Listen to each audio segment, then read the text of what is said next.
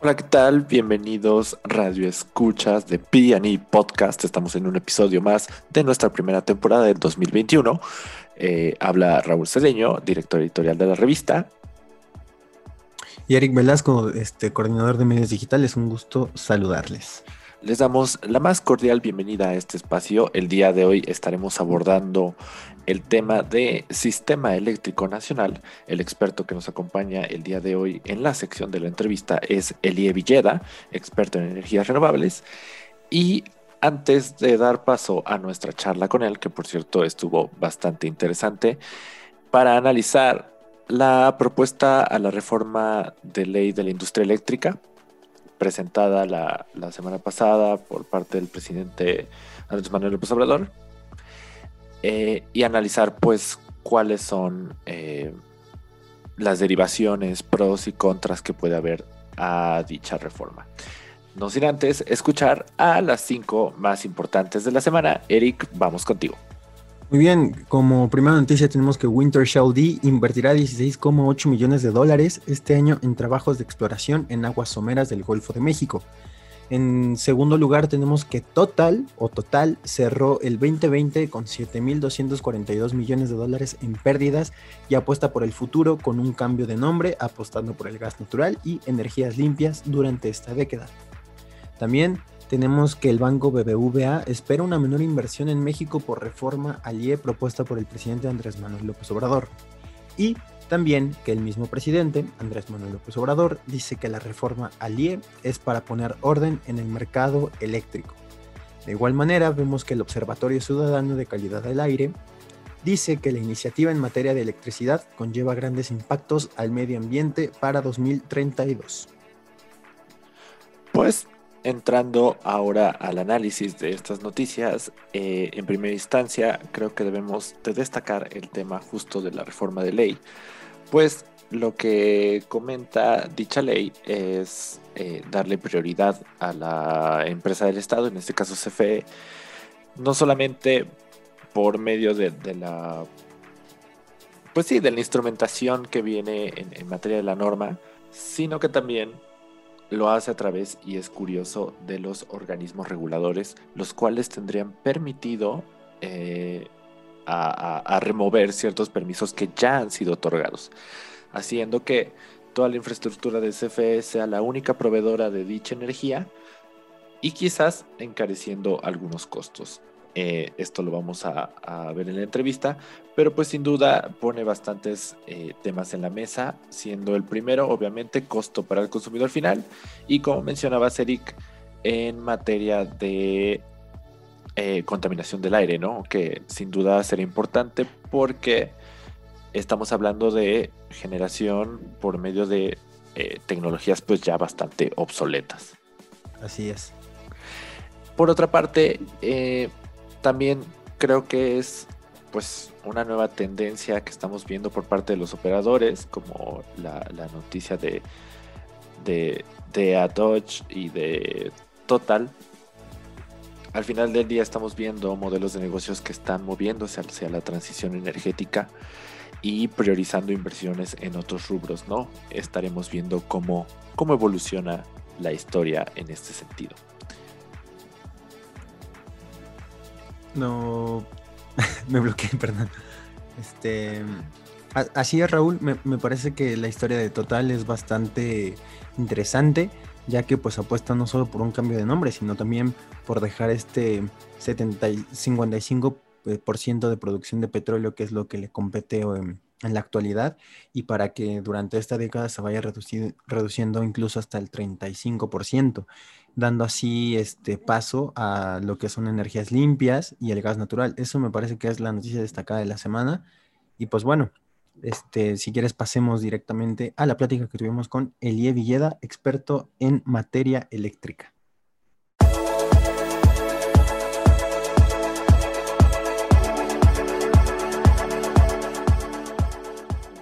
Bienvenidos a este espacio. El día de hoy, eh, como comentamos, nos acompaña Elie David Villeda. Él es experto en energías renovables y medio ambiente. Antes era el encargado de negocios para México para Emergia Wind Technologies. Desarrollando el mercado de turbinas eólicas de gran escala para proyectos de abasto aislado en México. De igual forma, fue el encargado de energías renovables y medio ambiente para la sección comercial de la Embajada Británica en México. Cuenta con una maestría en sustentabilidad y energía por la Universidad de Monash en Australia y una licenciatura en relaciones internacionales por el TEC de Monterrey, a quien le damos la más cordial bienvenida y este, muchísimas gracias por estar aquí en este espacio para platicar con nosotros sobre el tema de la semana eh, sobre el, sistema eléctrico nacional y pues ahorita toda la coyuntura y las vicisitudes que se han estado suscitando. Tenemos varios, varios sucesos, ¿no? En primera instancia, pues tenemos la reforma a la ley de la industria eléctrica, la, propuesta presentada. Eh, tenemos los apagones que se dieron a principios del año, los cuales fueron justificados con un incendio en un pastizal en Tamaulipas. Eh, recientemente también el revés de la Suprema Corte de Justicia, la política energética de CENER, y justo en estos momentos eh, la US Chamber of Commerce pues lanza un comunicado advirtiendo sobre los, eh, pues los riesgos que conllevaría la, la, propuesta de reforma de ley de la industria eléctrica, ¿no? Entonces, en, esta primera instancia, Elie, pues me gustaría preguntarte, ¿cuál es tu análisis de estos sucesos? O sea, digamos que quizás la, la, respuesta a mi siguiente pregunta es un poco obvia, pero bueno, analicémoslo, ¿no? ¿Hay motivaciones más políticas al margen de estas iniciativas para el sector y el bloqueo a participantes privados o son en efecto una estrategia corporativa para impulsar a CFE? Gracias, Raúl. Y antes que nada, muchísimas gracias por la invitación.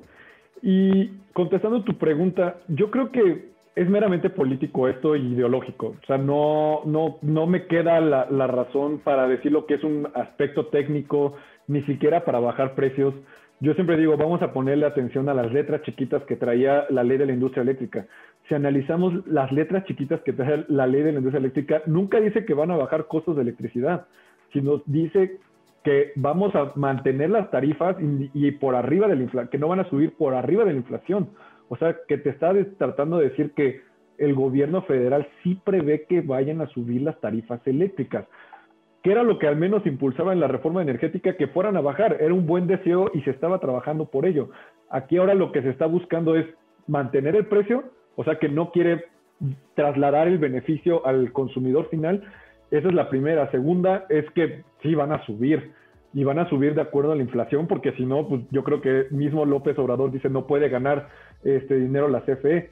Entonces, yo creo que es más por un tema de control de energía, de, a ver, yo quiero controlar completamente el sector energético, yo quiero decidir a quién sí le tengo que abrir las redes, yo tengo que decidir a quién sí le voy a dar los permisos de generación. Y es constante, eh, y no es algo que a muchos a lo mejor les puede extrañar, pero si analizamos cómo llegó López Obrador al poder y los documentos que han salido desde antes de Barlet, de Montoya, en todos ellos, en esos documentos que ellos estaban como académicos, ellos nunca decían que querían que la, que la inversión privada fuera, que, el sector energético fuera abierto para todos. Ellos siempre dicen, el, el Estado es el que tiene que tener el rector, eh, tiene que ser el rector completo, administrativo, de planeación, de control, y no tiene que haber participación para los privados. Y yo creo que ese es un, cuando, es más, si analizamos las posturas políticas, cuando se dio la reforma energética, ellos no estaban de acuerdo que se abriera el sector energético a una inversión privada, sino estaban nada más como que conteniendo para que la CFE pudiera tener eh, al menos un poquito más de participación. Pero yo lo veo más como meramente político, no señala algo técnico, no señala algo a beneficio de la sociedad ni de la población. Al final yo siempre hago la pregunta, ¿de qué me sirve a mí como consumidor final que la CFE mantenga el parque de generación de 54% de energía? A mí lo que me debe de importar como consumidor es necesito que bajen mis tarifas energéticas, no que se mantengan, que se bajen. Dame las opciones para que yo pueda comprar energía más barata. Muy bien, Elie. Y, yo, yo, tengo una pregunta acerca de, CFE y es, ¿en qué momento, cuando le empiezan a dar todo este poder a CFE, en qué momento CFE comenzó a tener todos estos problemas de logística en el, en el CEN, en el Sistema Eléctrico Nacional? Yo creo que, y es una excelente pregunta, yo creo que todo empezó justamente en el que se empezó a enfocar en la generación y en el que ellos vieron como una meta prioritaria que la CFE mantuviera el 54% de generación.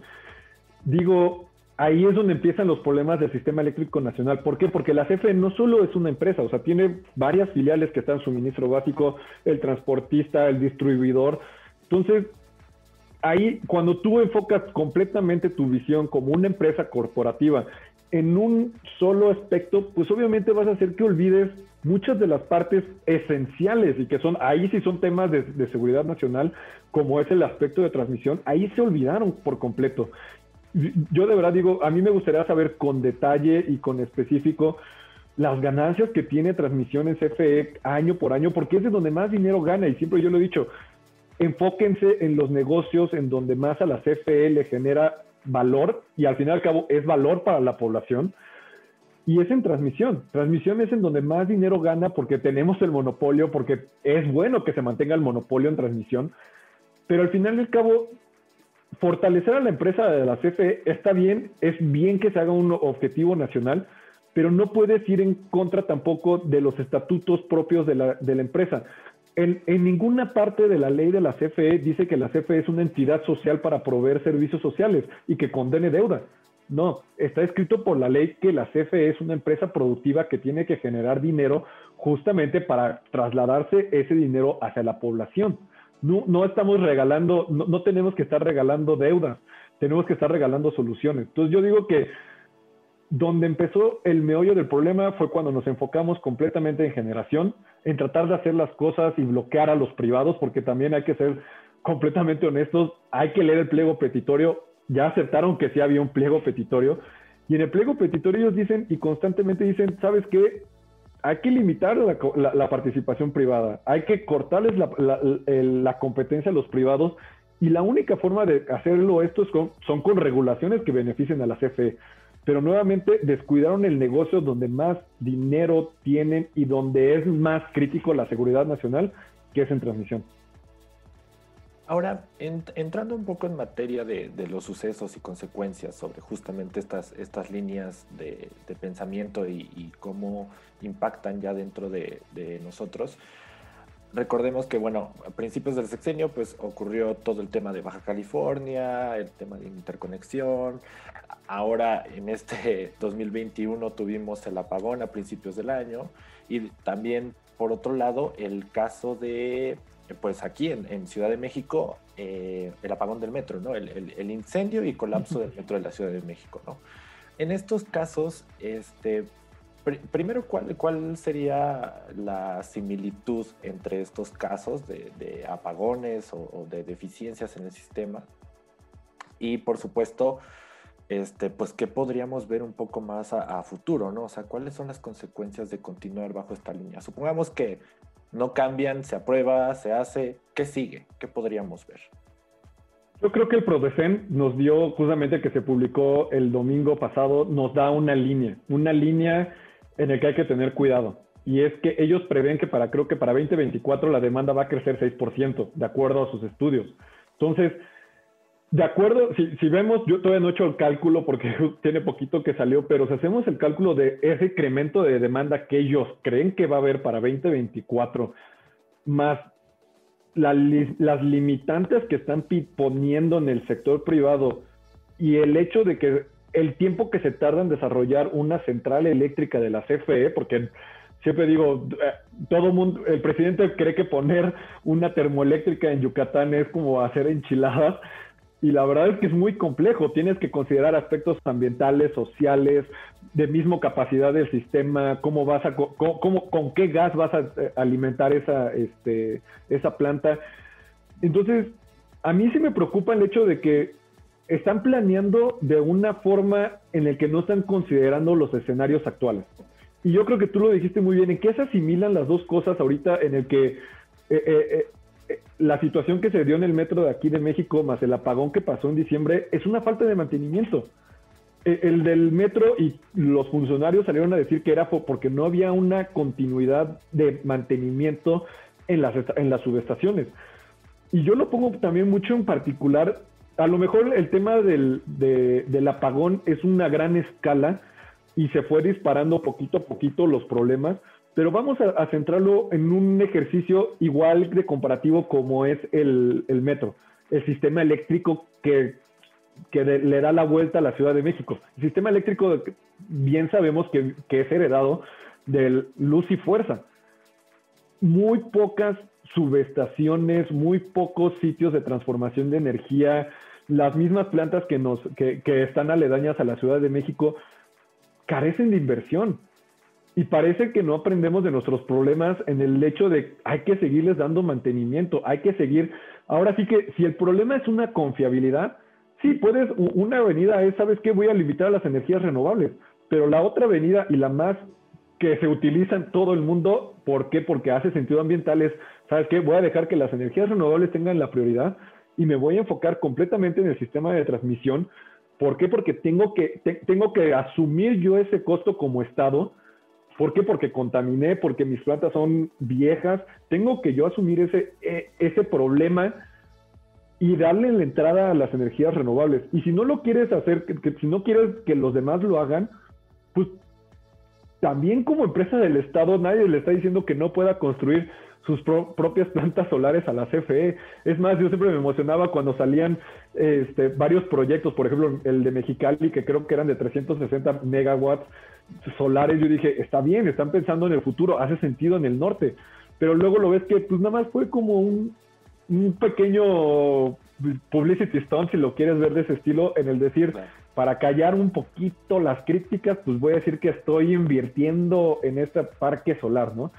Y vemos en la realidad en el plan de negocios de la CFE que no considera nada hasta 2026.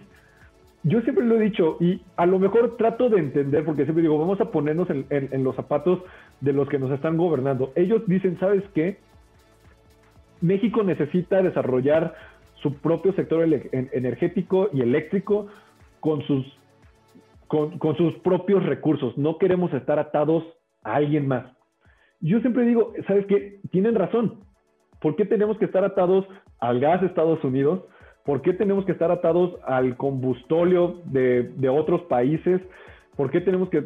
La energía renovable, y, es por eso que entro, la energía renovable es para todos. O sea, tú los vas a estar generando aquí en México. Sí, es tecnología de alguien más, sí, pero no estás promocionando al menos, o al menos desde la Secretaría de Energía, no se están promocionando ningún tipo de programa de innovación. Ningún, no hay ninguna meta en términos de tecnología, de, oye, ¿sabes qué? Hay que desarrollar, necesitamos desarrollar patentes solares.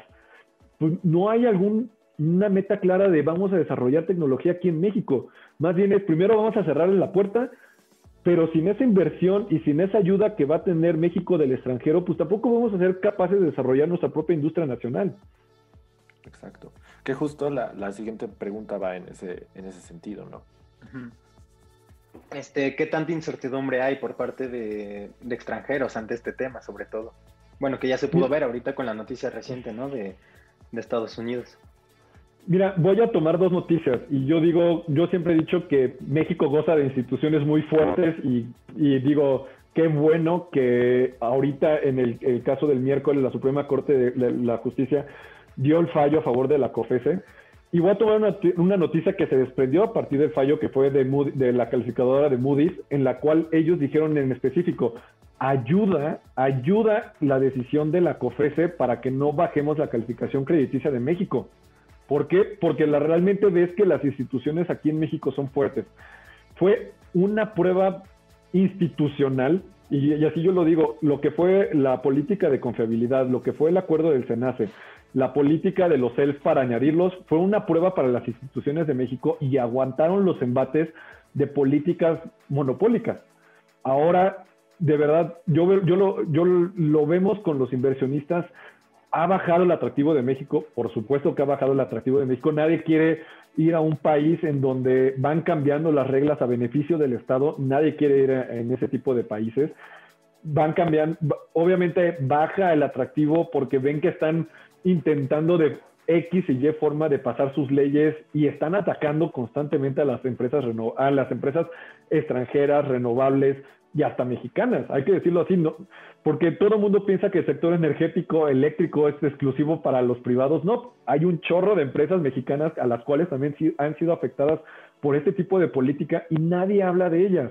Entonces todo el mundo se enfoca así en las grandes transnacionales, pero hay empresas mexicanas que son parte de ese suministro de empresas internacionales, las cuales fueron afectadas y hoy en día hasta muchas podrían haber desaparecido. Empresas constructoras de solares, empresas que ofrecían operación y mantenimiento de parques solares, de parques eólicos, han sufrido, han sufrido los embates. Obviamente, pues no quieres detonar más inversión en un país en el que no respeta las reglas.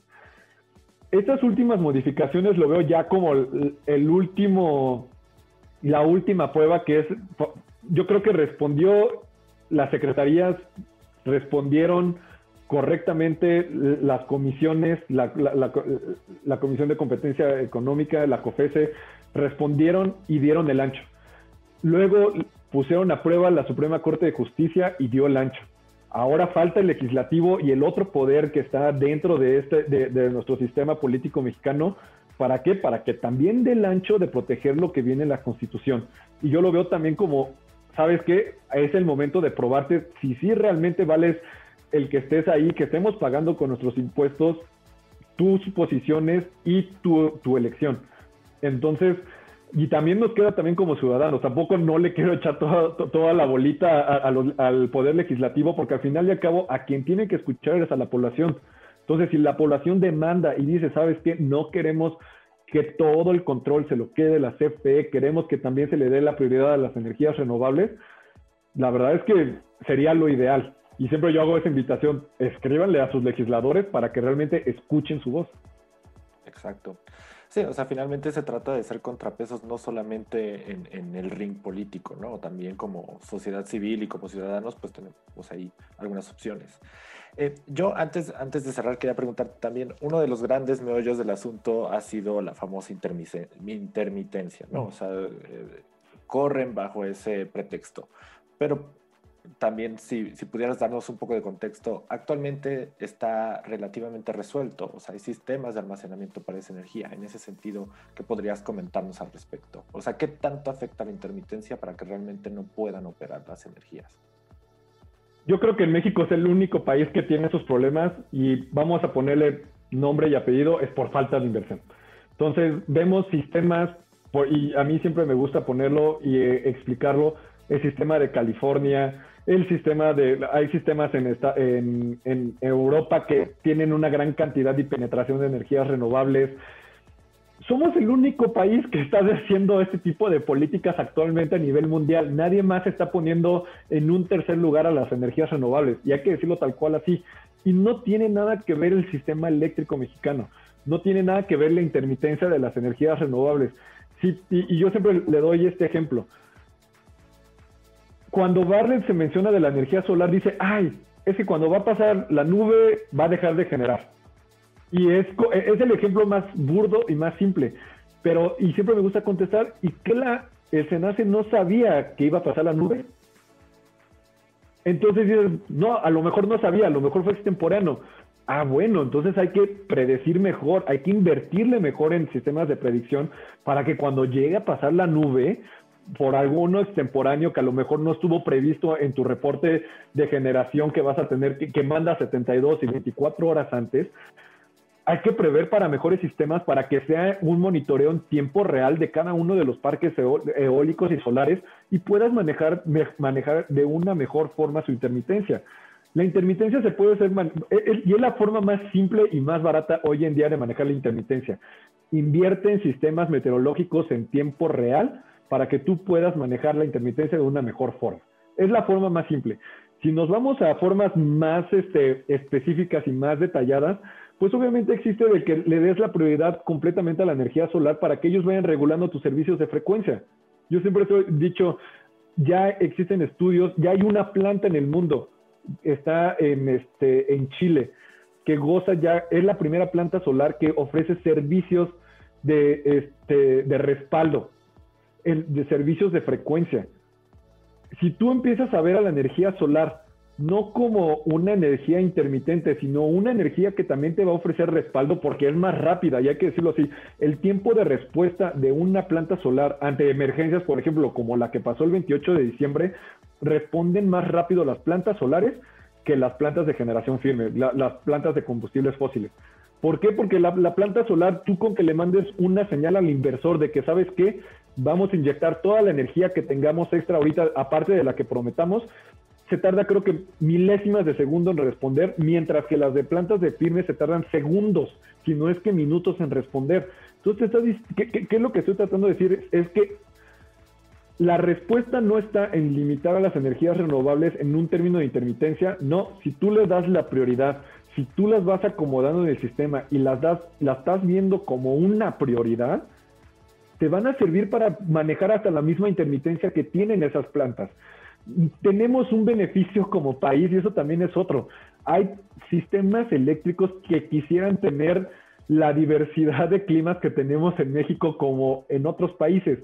Y tenemos una gran extensión territorial para poder manejar la intermitencia de una mejor forma. Tenemos eólicas en el, en el, en el norte y tenemos eólicas en el sur.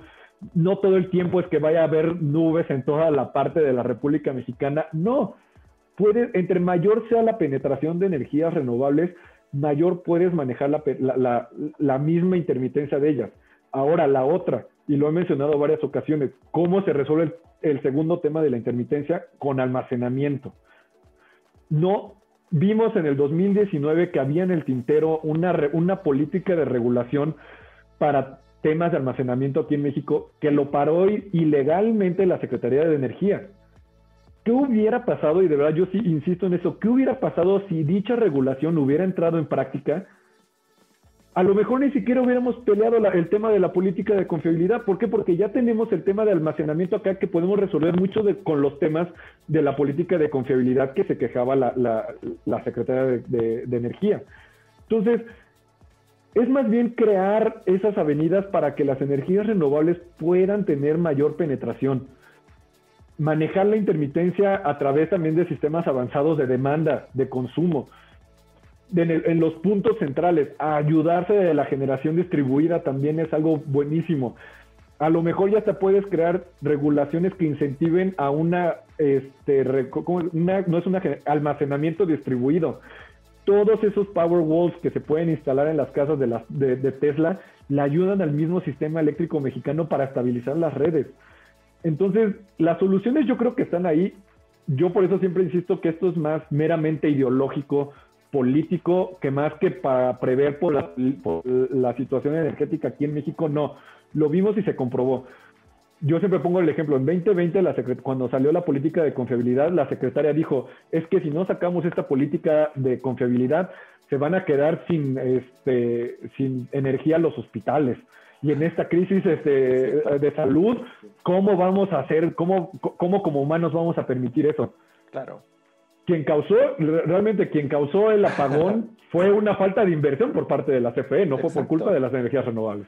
No, ya actualmente ocurre, o sea, dentro de esta situación está ocurriendo como lo, lo, que ellos dicen que va a pasar, en realidad ya está pasando, o sea, no, no es como que sea ahí el hilo negro.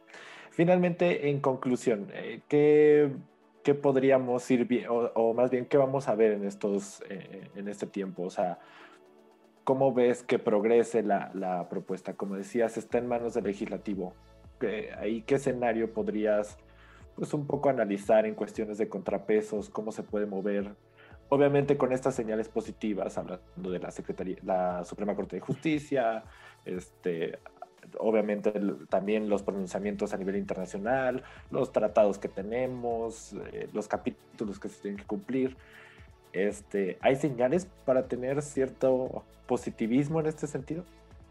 Yo veo dos cosas y justamente con un tuit hoy de la Secretaría de Energía veo dos cosas y creo que ya encontramos cuál es, yo creo que yo ya encontré cuál es el meollo del asunto. Que a mí me gustaría que se negociara sobre este meollo del asunto. Lo vimos sobre, dio retweet sobre un tweet de Felipe Calderón en el que ella expresamente dice, es que obligaron a la CFE a que compraran energía en la subasta. Y tú dices, ok, sabes que yo creo que es algo que todo el mundo podemos negociar y es sentarnos en la mesa, yo quiero ver eso. ¿Es un momento de una reforma a lo mejor eléctrica? No. ¿Se está prestando el momento? Bueno, hay que aprovecharlo y hay que darse el momento de mejorar el sector energético aquí en México si la forma en como ellos ven que se tiene que fortalecer a la CFE es quitándole ese candado que solamente puede comprar energía a través de las subastas eléctricas, ¿sabes qué? Vamos a hacer un esfuerzo como privados y hay que darle e-, ese gusto ahora sí a la CFE y a la Secretaría de Energía de que puedan comprar energía de otros medios, que no estén atados simplemente a la subasta. Claramente, aquí sí voy a ser muy particular que tiene que haber ciertos puntos muy específicos en blindar en eso muy en específico tiene que ser que también se, se respete la competencia en generación, en el que pues no porque le quitaste ese candado que nada más puede comprar a través de las subastas, pero que también pongan entonces a, competir a CFE Generación y que obliguen ahora sí también a la CFE Generación a que participe en las subastas. ¿Por qué? Porque hay que recordarlo, están separadamente, las, las filiales de la CFE tienen que estar separadas completamente y no se pueden estar haciendo esos traspasos como lo están haciendo actualmente. Entonces, si tú le quitas esos candados, yo creo que es un momento de negociar, pero también te das cuenta que está lo que, lo que necesita la CFE, que ya lo dijo claramente la, la secretaria, que es quítenme el candado de, de, tener que estar comprando energía en las subastas, ok, pero también están los deseos del Ejecutivo, que el Ejecutivo, si lo vemos en términos de prioridades, puso en el punto número uno de la ley, es que, que quiero que la CFE tenga eh, prioridad en la generación de sus hidroeléctricas. Luego las plantas de la CFE y en un tercer lugar la energía solar y eólica. Eso mataría completamente el mercado eléctrico mexicano y eso es no se puede hacer. Entonces a mí lo que me gustaría ver alrededor de esta semana, setenta y tantos días que tiene para que se resuelva la ley prioritaria, es ver discusiones, ver discusiones concretas en ambas cámaras que se inviten a las asociaciones mexicana de solar, a la eólica, de suministradores. Ahora sí, que se abra un parlamento y que se escuchen todas las voces. No el único jugador en este momento es la CFE, no. La CFE es el que se va a beneficiar y se tiene que escuchar también el otro lado de la moneda de los que van a salir principalmente perjudicados por parte de esta ley de la industria mexicana. Y a lo mejor nace algo que a la larga queda mejor y a la larga nos beneficia a todos como participantes del mercado y no violamos ni una, no violamos este, temas de medio ambiente, no violamos tratados de libre comercio y no violamos ni siquiera nuestra constitución. Entonces yo prefiero ver una ley que sí tome a lo mejor comentarios de la, de la secretaria y que tome parte de lo que pide López Obrador, pero que al mismo tiempo se escuche también a la industria privada y que no se viole ni derechos constitucionales, ni ambientales, ni internacionales. Excelente. Pues sin duda estaremos viendo el, desarrollo en los próximos días. La, noticia sigue evolucionando, pero pues igual, obviamente cada quien desde sus trincheras, pues hay, hay voz, hay plataformas, esta es una de ellas. Y pues te agradecemos mucho por habernos acompañado. Estuvo con nosotros Elie David Villeda, experto en energía. Muchísimas gracias por estar aquí, por acompañarnos y nos vemos en la próxima emisión. Gracias, Raúl. Pues muy bien, Raúl. Este, sin duda una, una plática bastante, bastante interesante, con, con bastantes puntos de vista. Y me, me parece que es, es, muy importante, ¿no? Todo lo que se mencionó anteriormente con, con el tema de, de, del Sistema Eléctrico Nacional, de CFE y de la reforma, ¿no? ¿Tú, tú cómo viste todo este tema acerca de, de ELIE? Y me, me refiero a la ley, no a ELIE. Sí, claro. No, sin duda fue una charla, como mencionas, interesante. Creo que el desglose fue bastante puntual. Pudimos comparar puntos, entender el contexto y como dice él, o sea, finalmente el impulso principal tiene que ser que si, va, si de todas maneras van a ser a CFE la, la empresa prioritaria del estado, del estado, que por cierto ya lo era anteriormente, este, si lo quieren volver a hacer, pues que lo hagan en una metodología que sea pues en beneficio no solamente de la empresa, sino también de los usuarios, que creo que ese es el gran meollo del asunto, en donde no está quedando tan claro cómo es que eso va a beneficiar al consumidor, ¿no?